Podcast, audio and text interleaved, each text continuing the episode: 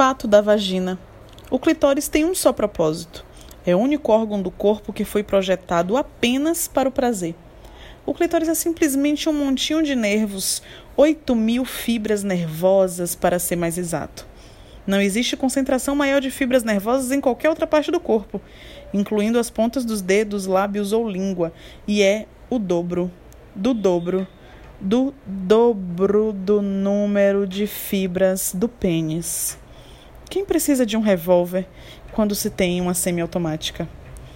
Mulher, uma geografia íntima de Nathalie Anger.